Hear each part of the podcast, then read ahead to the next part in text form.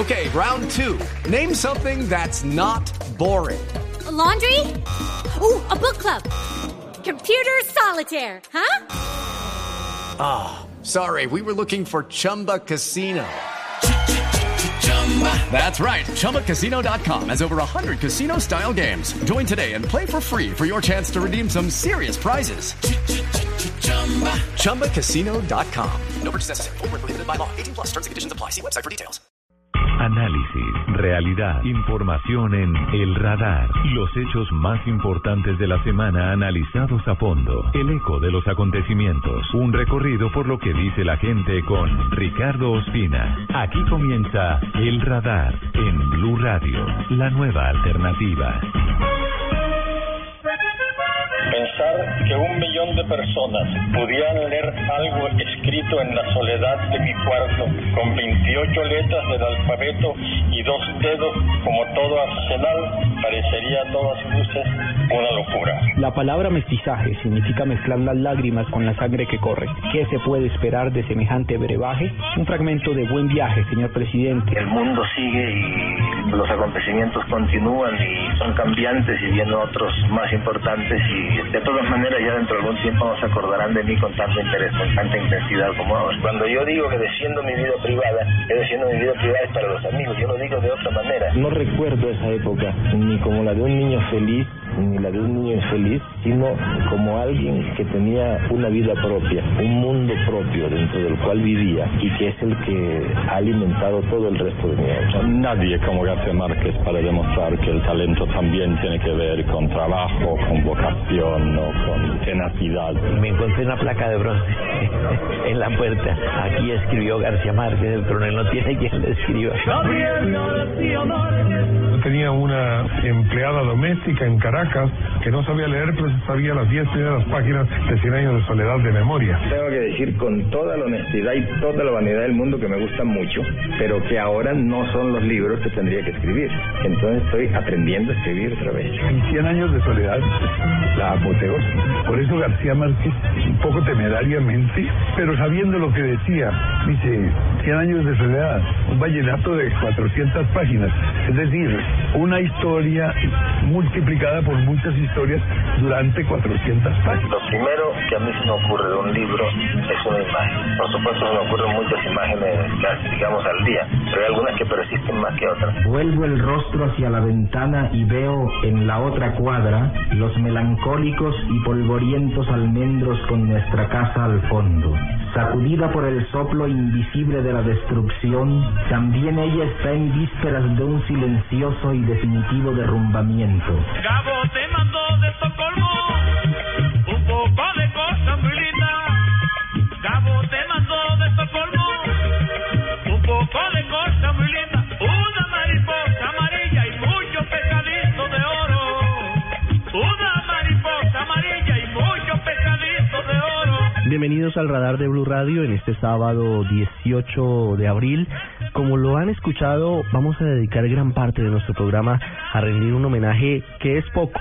De hecho, cualquier homenaje que se haga hoy es insuficiente frente a la gran importancia que tiene para todos los colombianos la figura de Gabriel García Márquez. Se dice rápido, pero ya hace un año se fue. Hace un año desapareció, hace un año se transformó. Su memoria está vigente en cada uno de nosotros, está vigente en sus libros, está pendiente en la música, en las mariposas amarillas, en tantos momentos que han hecho lo que es hoy Colombia, porque todo de una u otra manera está influenciado por Macondo, por José Arcadio y por el coronel Aureliano Buendía, por Remedios La Bella, por tantos personajes que nos han ayudado a definir alguna identidad que tenemos hoy como país. Hace un año, en México, en su capital, se fue el gran Gabriel García Márquez, el Premio Nobel de Literatura, el periodista, el reportero, el cronista, a quien hoy, con sus amigos, con sus biógrafos y con su voz, le rendimos un homenaje en el radar en Blue Radio. Así lo detectó el radar en Blue Radio.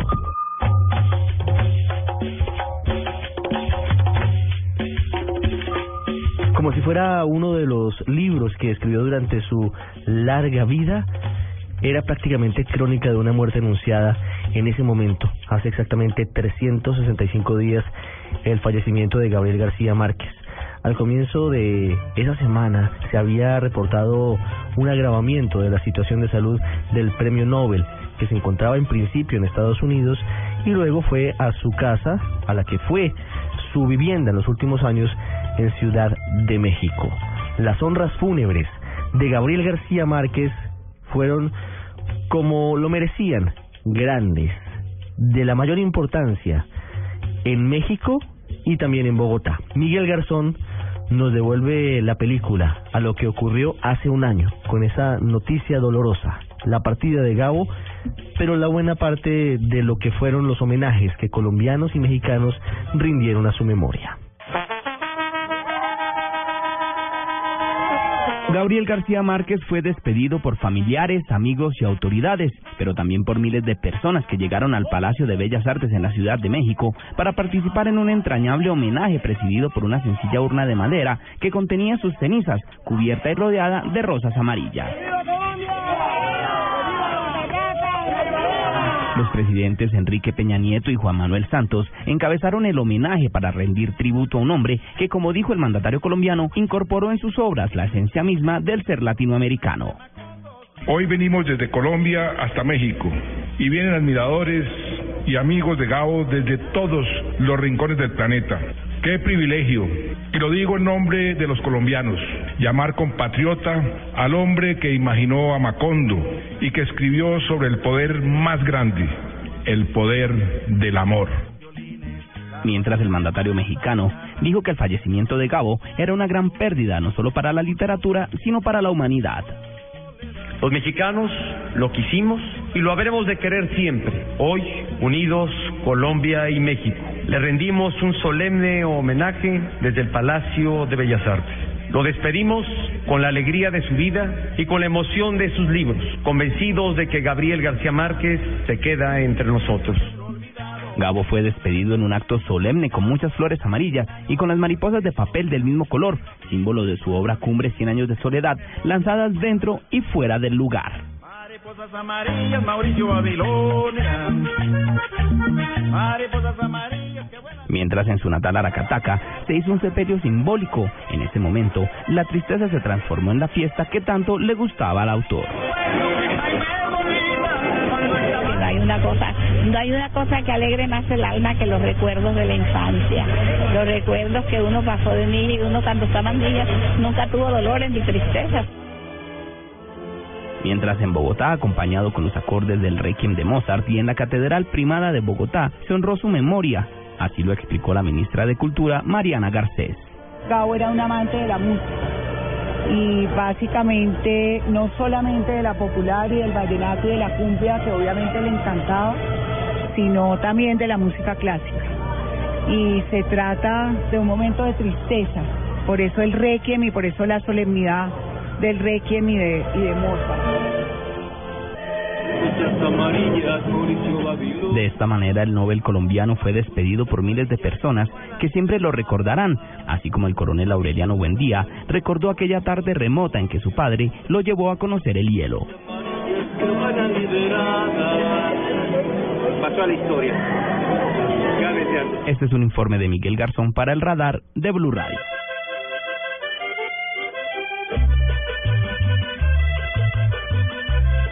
Hablar del legado de Gabo es eh, muy difícil porque son tantas cosas cruzadas las que dentro de cada colombiano tenemos que fueron parte de él que no es tan fácil de señalar.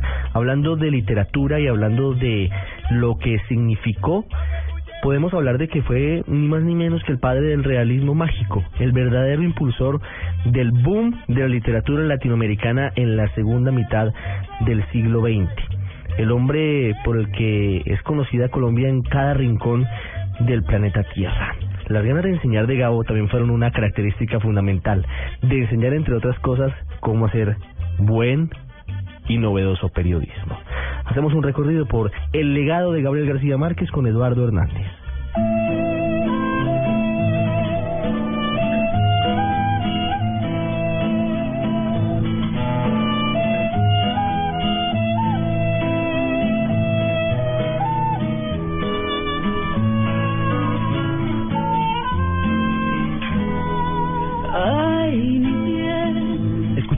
Hay Amores de Shakira, canción principal de la película El amor en los tiempos de cólera, que se convirtió en una de las maneras de preservar el legado de nuestro Nobel de Literatura, Gabriel García Márquez, a través del cine. Y es que los escritos del colombiano inspiraron muchas historias en todo el mundo y es por eso que muchos países estuvieron ahí, en la pelea por quedarse con el legado de uno de los hombres que empezó a poner el nombre de Colombia en lo más alto. Una de las noticias que en su momento causó tristeza fue la intención del centro Harry Ramson de la Universidad de Texas en los Estados Unidos que tal vez se avispó primero y compró los manuscritos originales de nuestro Nobel de Literatura y los archivos personales para preservarlos allí. Este hecho no fue solo noticia en Colombia, sino también en México, donde sentían como propio al escritor. Así lo registraron algunos medios de comunicación.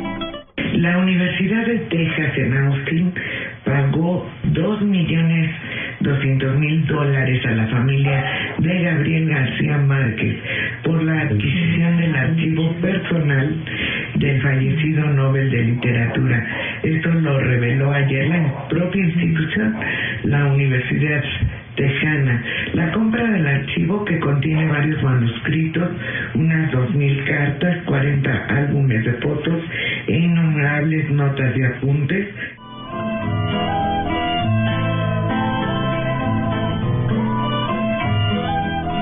La directora de la Biblioteca Nacional, Consuelo Gaitán, dijo que en la próxima Feria del Libro en Colombia, que tendrá a Macondo como país invitado, y se dice país pues por todos los homenajes que se le están brindando a nuestro Nobel, se van a dar detalles del material que obtuvo la Universidad de Texas.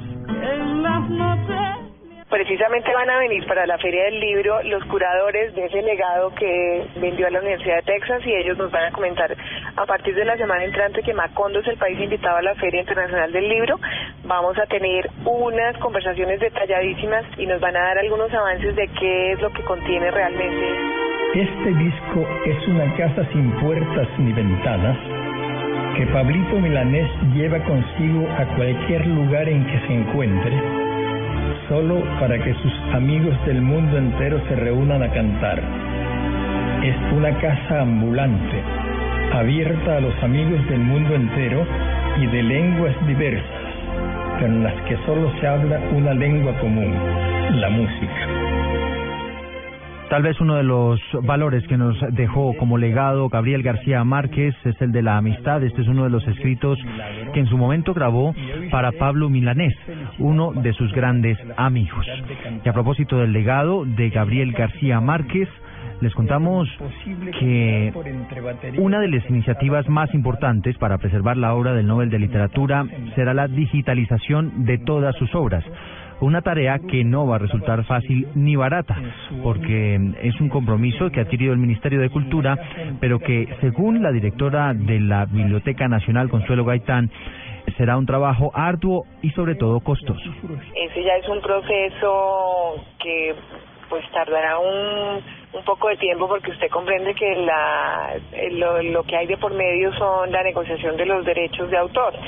Eh, eso es un, algo que corresponde a las editoriales que que tienen los derechos para, para la obra de García Márquez. Y es que Gabo no solo dejó sus muy reconocidas obras y escritos periodísticos, él quería algo más. Uno de sus sueños era tal vez la creación de un medio de comunicación, una revista o un periódico, más que para ponerlo a funcionar y para comunicar, era para enseñarle a sus seguidores sobre la sensibilidad y el tacto para la escritura.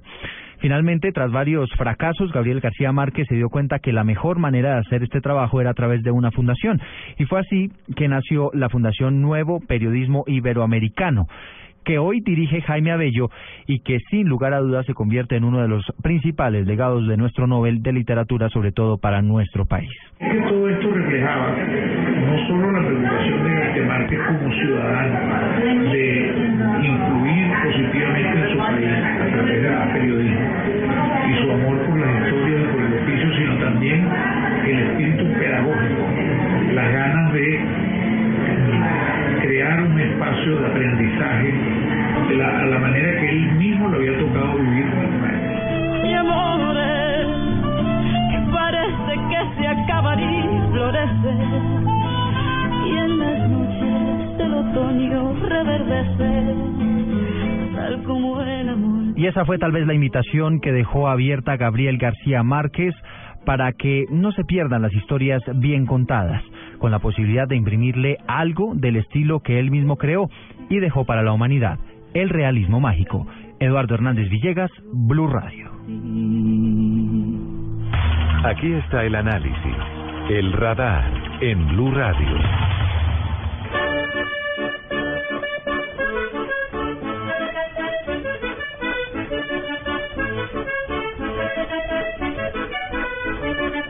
Uno de los hombres que fue más cercano al gran Gabo, que ha cumplido en las últimas horas un año de su desaparición física, no de la memoria, ni del recuerdo, ni del corazón de los colombianos o de cualquier otro ser humano, es Jaime Abello Banfi, actualmente director general y cofundador de la Fundación Gabriel García Márquez para el nuevo periodismo iberoamericano. Jaime, buenas tardes y gracias por acompañarnos a recordar a Gabriel García Márquez el día de hoy.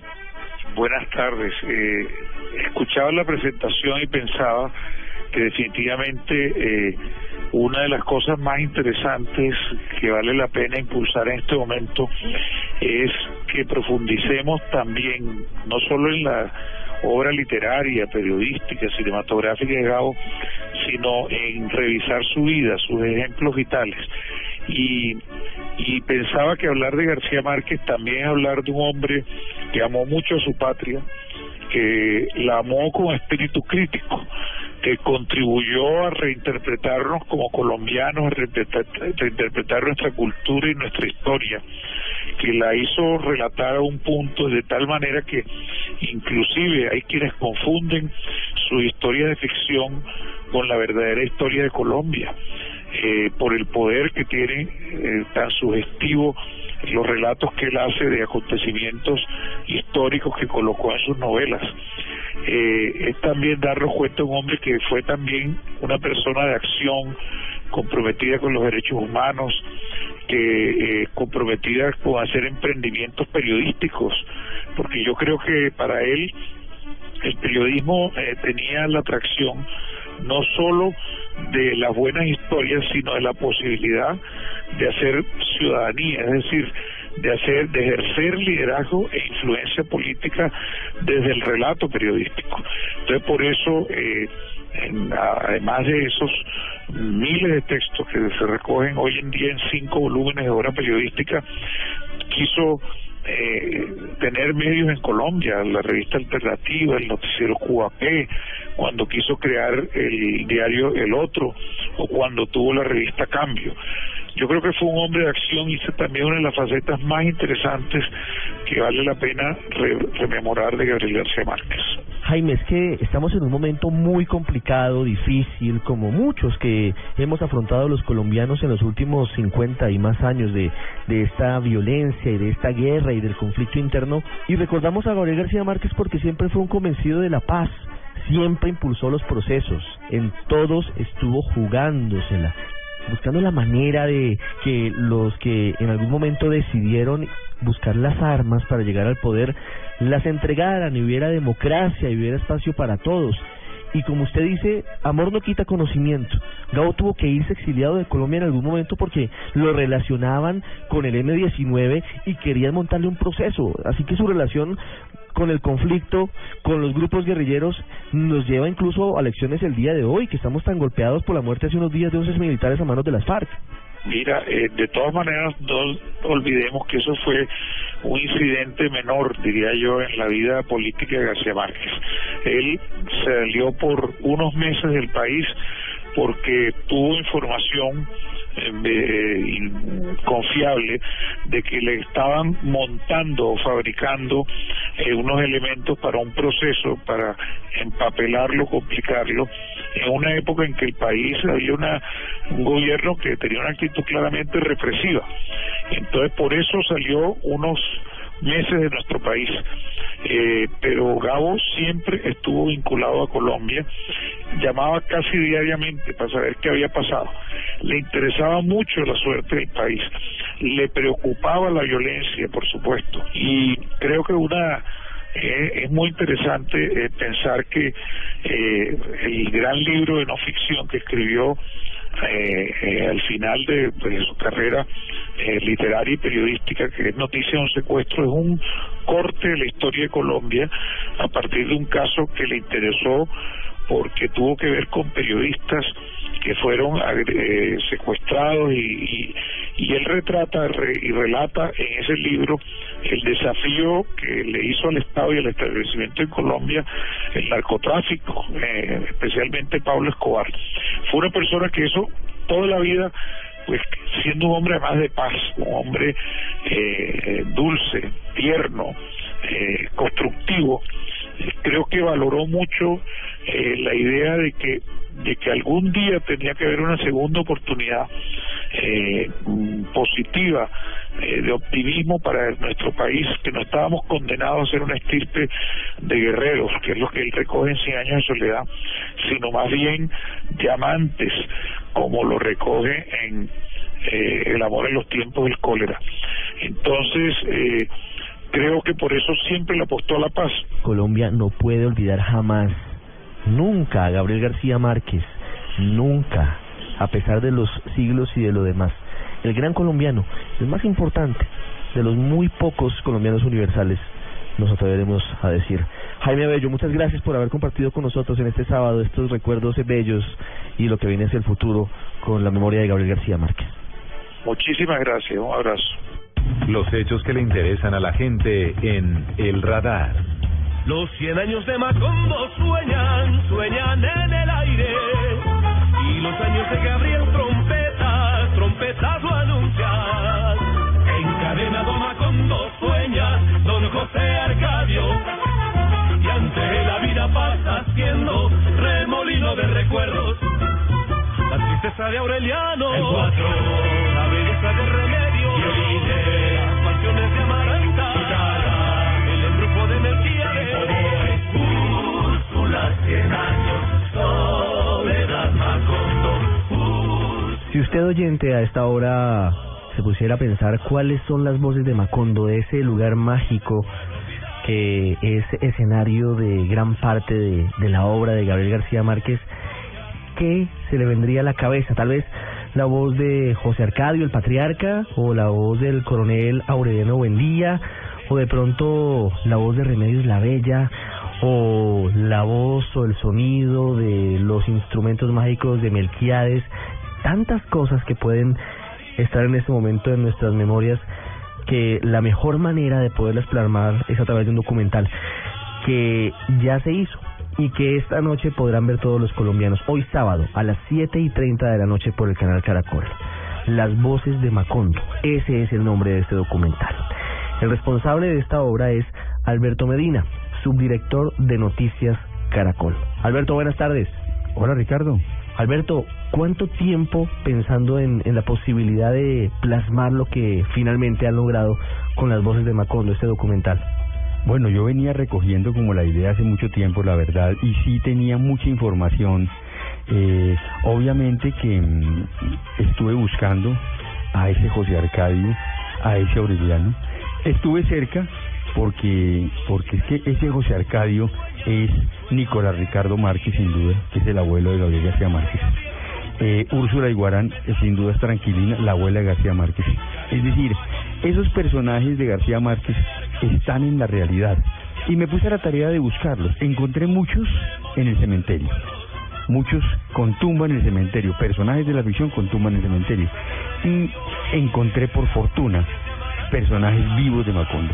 ¿Y cuánto tiempo duró buscándolos? Porque imagínense ustedes, han pasado 50, 60 y de pronto más años, desde la época en la que se da la explosión de todas esas experiencias de infancia y juventud de Gabo que luego plasma en sus libros y usted los encuentra. ¿Cómo hace?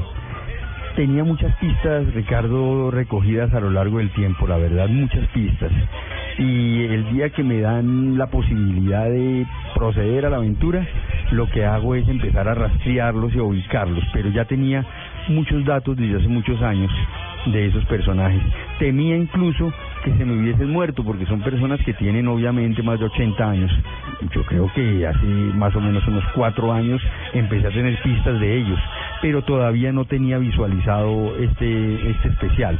Y cuando se dio la posibilidad empezó la búsqueda, en esa búsqueda duré yo creo que unos dos meses más o menos, eh, buscándolos y, y realizando el, el, el, el, el especial. Alberto, de esas voces de ancianos que en algún momento conoció Gabriel García Márquez y de sus historias, ¿cuál fue la que más le sorprendió? Divina Flor. Divina Flor es eh, la, co- la hija de la cocinera en Crónica de una muerte anunciada.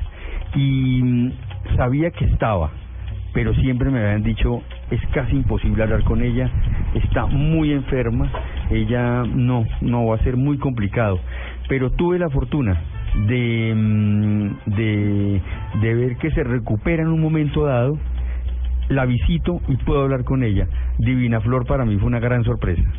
Alberto Medina, subdirector de Noticias Caracol, presenta esta noche, hoy sábado, 7 y 30, por eh, Caracol Televisión. Usted podrá ver las voces de Macondo, las obras de Gabriel García Márquez contadas por sus eh, protagonistas de carne y hueso, por quienes realmente supieron cuáles fueron esas historias que inspiraron al Nobel, que hace un año se fue físicamente, pero que sigue entre nosotros. ¿Cómo no va a seguir entre nosotros con ese legado tan gigante que ha dejado entre letras, música y además la identidad colombiana? Alberto, gracias y siempre bienvenido al radar. Gracias, Ricardo. Los cien años de Macondo sueñan, sueñan en el aire.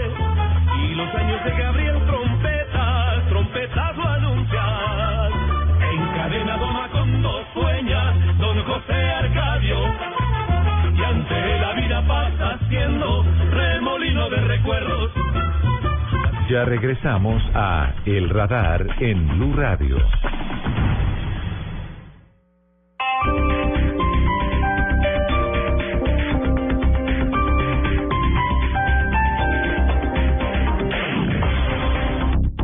Aprovecha en Fedco este fin de semana hasta el 50% menos en referencias seleccionadas de tus productos de belleza, salud y bienestar. Aplican condiciones y restricciones. Visita fedco.com.co. Cuando estás en Blue Jeans, la música suena distinto. Aquí cantan los que me encantan.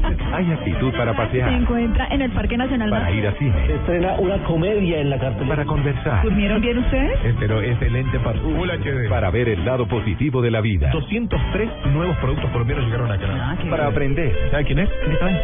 De Mozart. para conocer, Radical Occidente, Florida Blanca en Santander. para hoy. No, no, no, reciente. Por eso todos los fines de semana y los días festivos vamos a comenzar el día en Blue Jeans con María Clara Gracia, Muy buenos días. Estamos Diego Cejas, Soy un producto químico en este momento. Tito López Sí. Esta mañana vi el sol como con Ruana. y Catalina Plata. Dependiendo de lo que quieran. En Blue Jeans, sábados, domingos y festivos desde las 7 de la mañana por Blue Radio y bluradio.com. La nueva alternativa.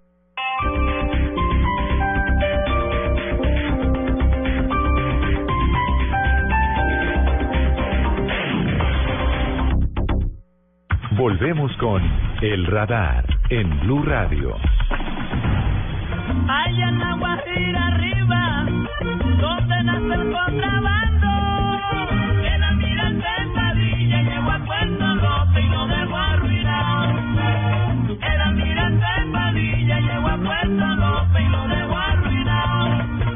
Natalia Gardia Zaval habló con Gerald Martin. Gabo decía que este hombre, nacido en Gran Bretaña, era un loco que lo perseguía día y noche. Y lo perseguía porque decidió buscarlo durante muchos meses a Gabriel García Márquez para proponerle la idea de ser su biógrafo. A Gabo en principio la idea no le sonó mucho, pero luego abrió su corazón y al calor de uno que otro whisky le contó su vida, que ha sido relatada en dos tomos. Natalia, lo que nos ha dicho Gerald Martin, que es además invitado especial a la Feria Internacional del Libro de Bogotá. Gerald Martin, bienvenido al radar de Blue Radio. Muchas gracias, es un gusto. Bueno, eh, Gerald se encuentra en Colombia por la Feria del Libro y porque este año decidieron hacer un homenaje a Gabriel García Márquez. Usted está adelantando su biografía. Cuéntenos, pues, cómo ve pues que el tema en la Feria del Libro sea Macondo. Macondo es un lugar universal. Ahora está aquí eh, en Bogotá. Um, García Márquez inventó la primera eh, aldea global, por eso todos estamos interesados en él. Um, yo mismo, la primera vez que leí ese libro, me di cuenta de, de, su importancia y ahora tiene un significado uh, universal. Entonces, no se me habría ocurrido escribir la biografía porque soy un hombre bastante modesto y quién soy yo, pero me invitaron. Fue la experiencia más increíble de toda mi vida. ¿Te imaginas uh, estar hablando con García Márquez, escribiendo sobre el que tú piensas es uno de los dos o tres uh, novelistas más importantes del siglo XX? Es una cosa extraordinaria. Esa es la suerte que tiene Colombia, que tienen todos ustedes, ¿no? Les pertenece a ustedes.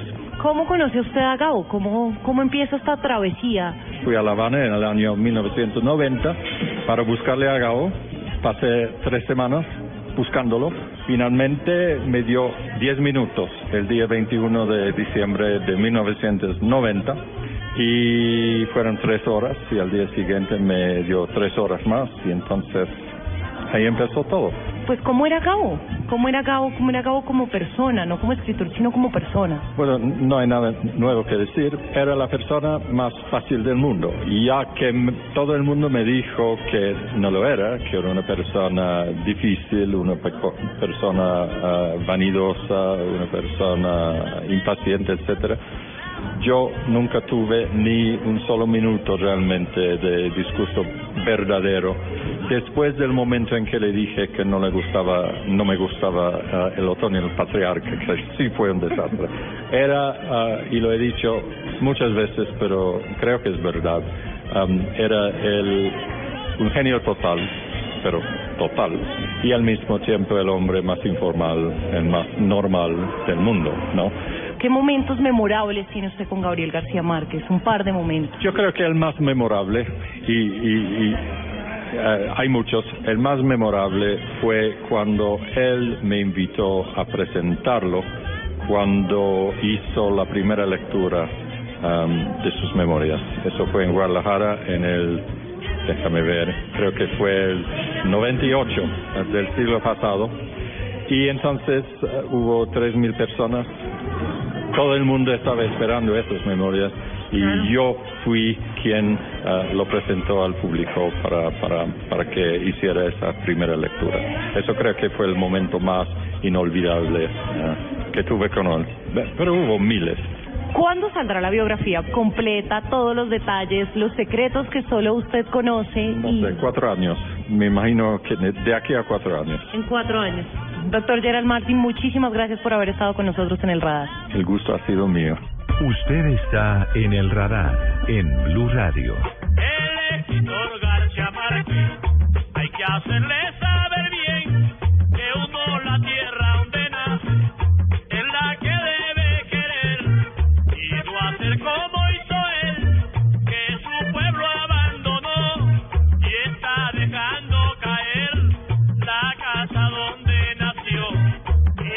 fortuna hay un amplio banco de voces y de sonidos, como lo que pretendemos entregar a ustedes los oyentes en Blue Radio, de la vida y de la obra de Gabriel García Márquez. Todos ellos compilados por la emisora HJCK, la legendaria emisora de la inmensa minoría que ahora únicamente emite su señal por internet, la emisora de algunos de sus amigos, entre otros de don Álvaro Castaño Castillo y de Álvaro Mutis. Vamos a escuchar algunos apartes de la vida de Gabo, de las entrevistas, y comenzamos muy atrás en el tiempo. Comenzamos el 20 de septiembre de 1954, cuando era un joven y promisorio escritor, nacido en Aracataca, que aún no tenía la dimensión universal que luego obtuvo y alcanzó Gabriel García Márquez. El 20 de septiembre de ese año, como les digo, en el 54, Arturo Camacho Ramírez entrevistó a Gabo y le preguntó cuál es su hobby. Y esto dijo. Mi querido Gabriel, ¿cuál es su hobby? Mi hobby es la superstición. ¿En qué sentido? No en el sentido corriente de evitar el paso por debajo de una escalera, temerle a un gato negro o al viernes 13. Entonces, ¿en cuál? ¿Quisiera explicármelo mejor? Sencillamente en el sentido de seguirle la corriente a los presagios. Hasta ahora, ¿qué corrientes les ha seguido a usted a sus presagios? Las pesadillas, las camisas a cuadros y al más hermoso de todos los presagios, El tren amarillo. Magnífico. ¿Y qué puede decirnos Gabo de las pesadillas? Desde cuando experimenté mi primera pesadilla a los cinco años hasta cuando exper- experimenté la última hace tres, tuve casi todas las noches la oportunidad de comprobar que la pesadilla es mucho más fiera de como la pintan. Pero según eso, ¿la pesadilla no es un sueño terrorífico? Depende. Hay tres clases de pesadillas. Las terroríficas, que son una clase inferior, el tipo perfecto de las pesadillas vulgares. Las absurdas, que son las más comunes. Y por último, las pesadillas absolutas, casi imposibles de definir, cuyas diferencias con los sueños más inefables y ordinarios solo pueden establecerlas los expertos. Escuchamos ahora a Gabriel García Márquez hablando para la sección El libro de la revista dominical HJCK, como les digo, a finales de la década de los 50. que he venido dispuesto a confesar honorablemente que no sé qué es el libro. ¿Acaso ello se deba a que toda la vida la he pasado demasiado cerca de ellos? He comprado libros, los he leído, los he regalado, los he vendido, me los he robado y hace algún tiempo, para bien o para mal, he empezado a escribirlos. Tengo, pues, una cierta autoridad para no saber nada de ellos. De todas mis relaciones con los libros, la más interesante sin duda y la más sincera es la de haberlos vendido.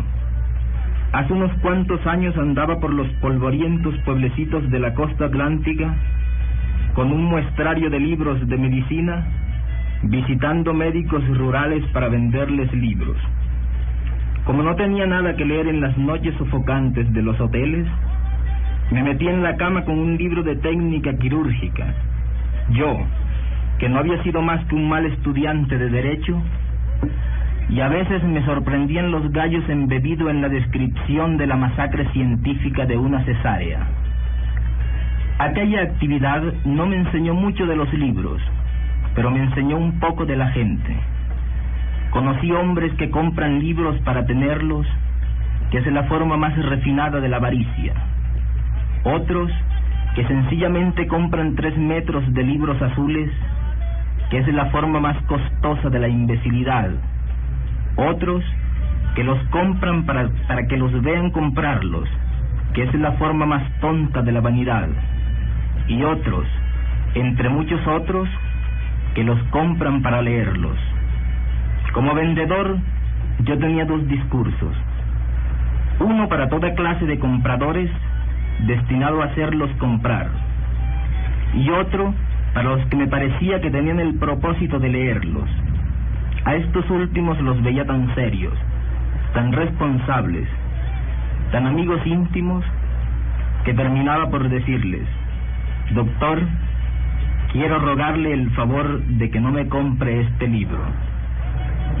Creo que de esos años de vendedor ambulante nació en mí el propósito de escribir libros, que es una manera de seguirlos vendiendo, pero que es al mismo tiempo el modo más honrado de venderlos, porque se pueden corregir, arreglar e inclusive romperlos y volverlos a hacer hasta cuando uno está bastante persuadido de que no engaña a nadie. Entonces, como en la escuela, uno no sabe todavía qué cosa es un libro, pero le tiene más respeto que nunca, porque en tan- entonces sabe mejor que nadie que un libro es una cosa difícil, acaso la cosa más difícil de hacer que se ha inventado. Usted está en El Radar, en Blue Radio.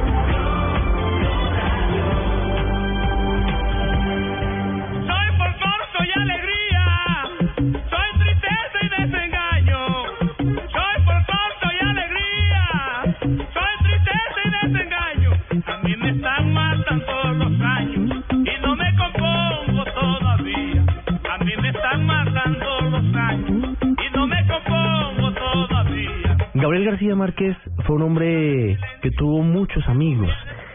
Era un hombre que era un magnífico conversador, obviamente de los más grandes escritores que ha dado la literatura hispanoamericana, un hombre muy completo y un hombre caribe.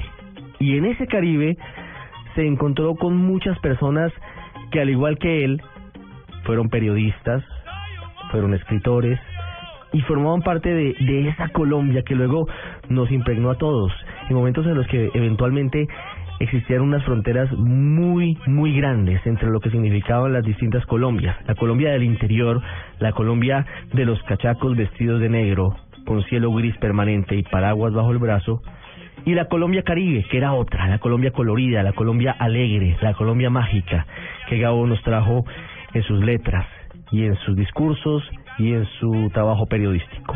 Juan Mosaín, uno de los referentes del periodismo colombiano, tuvo la posibilidad de formar parte de ese grupo de amigos, de amigos Caribe, que Gabo siempre recordaba y siempre se preciaba de tener como uno de sus más grandes tesoros. Don Juan, muchas gracias por estar con nosotros aquí en el radar de Blue Radio, hoy recordando a Gabriel García Márquez.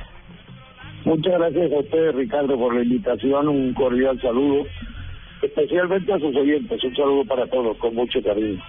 Esta relación suya con Gabriel García Márquez, ¿desde dónde viene? ¿Por qué se origina? ¿Cómo se unen ustedes, periodistas, caribes, escritores, eh, en la vida? ¿Cómo se encuentran?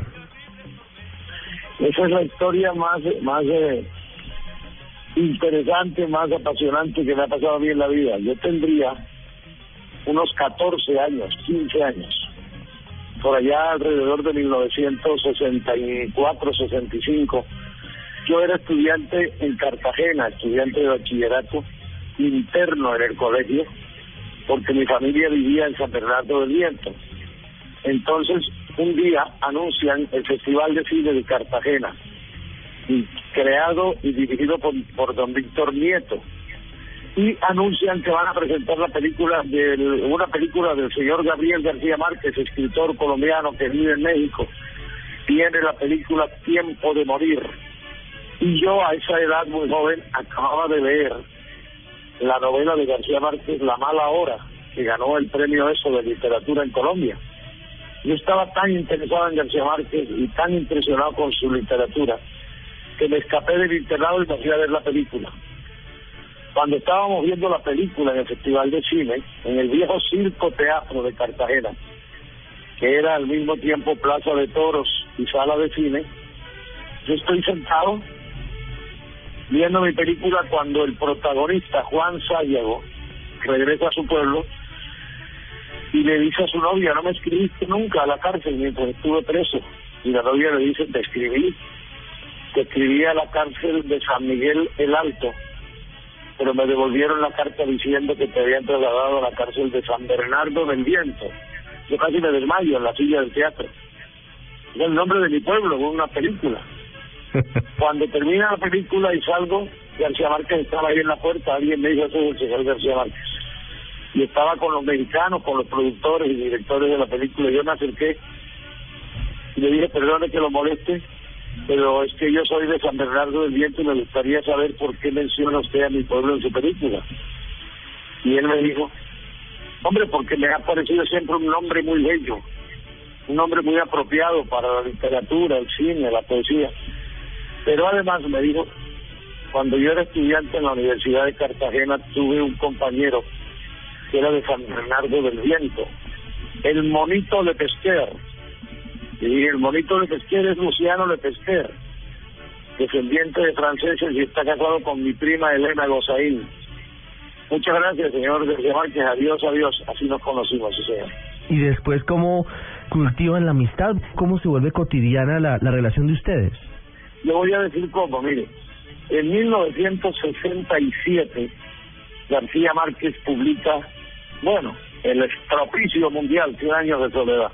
Dos años después, yo que tenía 20 años de edad en 1969, yo mandaba desde mi pueblo, desde San Bernardo del Viento, donde trabajaba en, el, en un molino de arroz. Yo vendía arroz por los pueblos del departamento de Córdoba, de pueblo en pueblo. Y mandaba unas pequeñas crónicas a El Espectador que las publicaba.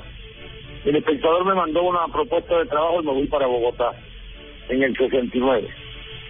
Dos años después, en el 71, García Márquez vuelve a Colombia por primera vez después de la publicación de Cien años de soledad.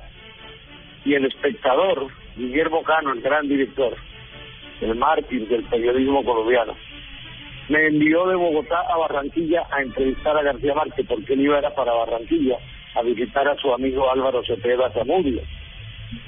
Allí yo me aparecí en el aeropuerto el día que García Márquez llegó desde México.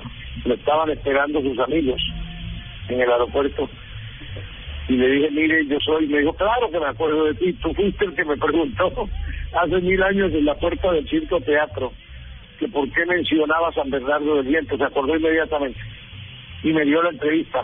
Es una entrevista en la que hay muchas de las frases de García Márquez que después pasaron a la posteridad. Esa es la entrevista, Ricardo, en que García Márquez dice, por ejemplo, 100 años de soledad no es más que un vallenato de 350 páginas. Inolvidable frase. Sí, sí, sí. Así es, inolvidable, que hizo carrera. Y desde entonces quedamos siendo amigos, sí, señor. Juan, usted es escritor. Entre otros, la balada de María Abdala y una cantidad de, de obras y de novelas. Gabo, ¿cómo lo influenció? Porque usted eh, ha sido toda la vida periodista en radio, en televisión, en prensa fundamentalmente, en revistas, pero tenía esa inquietud profunda de ser escritor, que es una cosa dificilísima. ¿Cómo influencia Gabo ese ese ese interés, ese, ese deseo secreto suyo de algún día poder parir un libro? Yo lo que quería desde el comienzo, desde muy niño, lo que pretendía era ser escritor, esa era mi vocación, ese era mi deseo. Yo nunca pretendí ser periodista, nunca intenté serlo. Pero cuando empiezo a escribir tanto crónicas como libros, me voy dando cuenta de que tenemos García Márquez y los escritores del Caribe, los demás escritores del Caribe, que no tenemos su talento, pero sí tenemos un factor común que es la misma cultura, las mismas tradiciones, las mismas, las mismas historias incluso. Entonces, con el éxito de García Márquez, a partir sobre todo de 100 años de soledad, lo que yo empecé a sentir es que cada quien tiene que buscar su propio camino que por mucho que fuera un, eh, un mundo común, un universo común, el suyo y el mío, yo tenía que buscar mi propia forma de expresarlo, tenía que buscar mi propia manera de decirlo. Y aunque la influencia de García Márquez, le repito, le insisto, es la del mismo medio ambiente de todos nosotros, había que buscar una manera distinta de contar el cuento. Y eso, incluso con él lo hablé varias veces, durante muchos años y Gabo me decía, tú tienes razón. Tu abuela me decía una vez, tu abuela hablaba como hablaba mi abuela. Las historias que contamos se las oíamos a las mismas abuelas en el Caribe. La diferencia, Ricardo, es el monumental talento de García Márquez para contar esas historias que yo no tengo, naturalmente, ¿no? La Fundación Nuevo Periodismo, Juan, ya para concluir, hablando de todo eso, de la manera en que, en que Gabo fue columnista fue cronista, fue reportero, fue tantas cosas en este oficio. Bueno, director de, de tantos medios, de alternativa, creador de cambio en su momento cuando regresa, uno de los eh, accionistas del noticiero QAP de televisión. Pero esa obsesión para que los jóvenes hagan buen periodismo, eh, ¿cómo la llevaba y por qué la sentía tanto? Por eso mismo, porque él también tal vez era consciente de, de ese periodismo eh, audaz, de ese periodismo rico en descripción que hacía al comienzo de su carrera antes de, de ser el gran Gabo. Usted acaba de mencionar algunos de los medios que García Márquez dirigió, pero es que un episodio prácticamente desconocido de la vida de García Márquez, que es una maravilla. Cuando García Márquez tenía solo 20 años, 19 años en el 48, año 1949, por ahí, empieza su trabajo periodístico. Por primera vez en su vida escribe para la prensa en el Universal de Cartagena y usted sabe lo que inventó un día, un periódico que se llamaba Comprimido. ¿Se conoce esa historia? No, ¿cómo se llamaba el periódico, Juan? Comprimido. Comprimido. No, no, no la conozco. Era un periódico así chiquitico, ¿eh? pequeñito, que salía, era diario, salía todos los días y, y, el, y García Márquez era el director y él lo escribía. Y salían a venderlo por las calles de Cartagena. Y aguantó como un mes, alcanzaron a salir 20 o 30 ediciones. Y después, claro, eso no tenía forma de financiarlo. Ahí está ya todo el espíritu, eso, eso, eso era una señal, era un inicio de todo el espíritu periodístico que él tenía, haber creado un propio periódico, además graciosísimo, pequeñito, las noticias eran muy breves. Todo eso, lo que indicaba era lo que vendría después, el gran periodista, el gran escritor, el gran novelista. Es decir, que estuvo toda la vida en eso. A eso, la lección que uno aprende es esa. Al periodismo y a la literatura hay que dedicarse toda la vida. Hasta el último suspiro. Eso es el legado de Gabo en, en esa parte del periodismo y, y de la literatura. Don Juan Gozaín, muchas gracias por habernos acompañado hoy sábado para recordar a, al más grande, a Gabo, a Gabriel García Márquez, aquí en Blue Radio. Muchas gracias a ustedes, muy amable, para mí es muy grato y envío un cordial saludo para todos.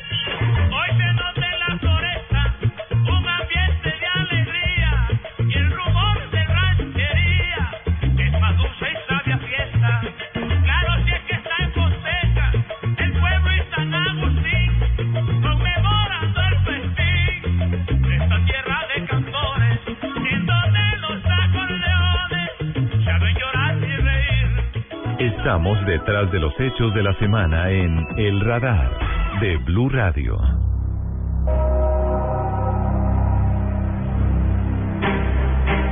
Esta semana que termina será recordada como una de las más eh, difíciles y dolorosas para los colombianos en los últimos tiempos, porque nos habíamos acostumbrado paulatinamente a una reducción drástica en acciones violentas, principalmente de la guerrilla de las FARC, luego de que el pasado 20 de diciembre decidieran eh, dar un cese unilateral de hostilidades de manera indefinida.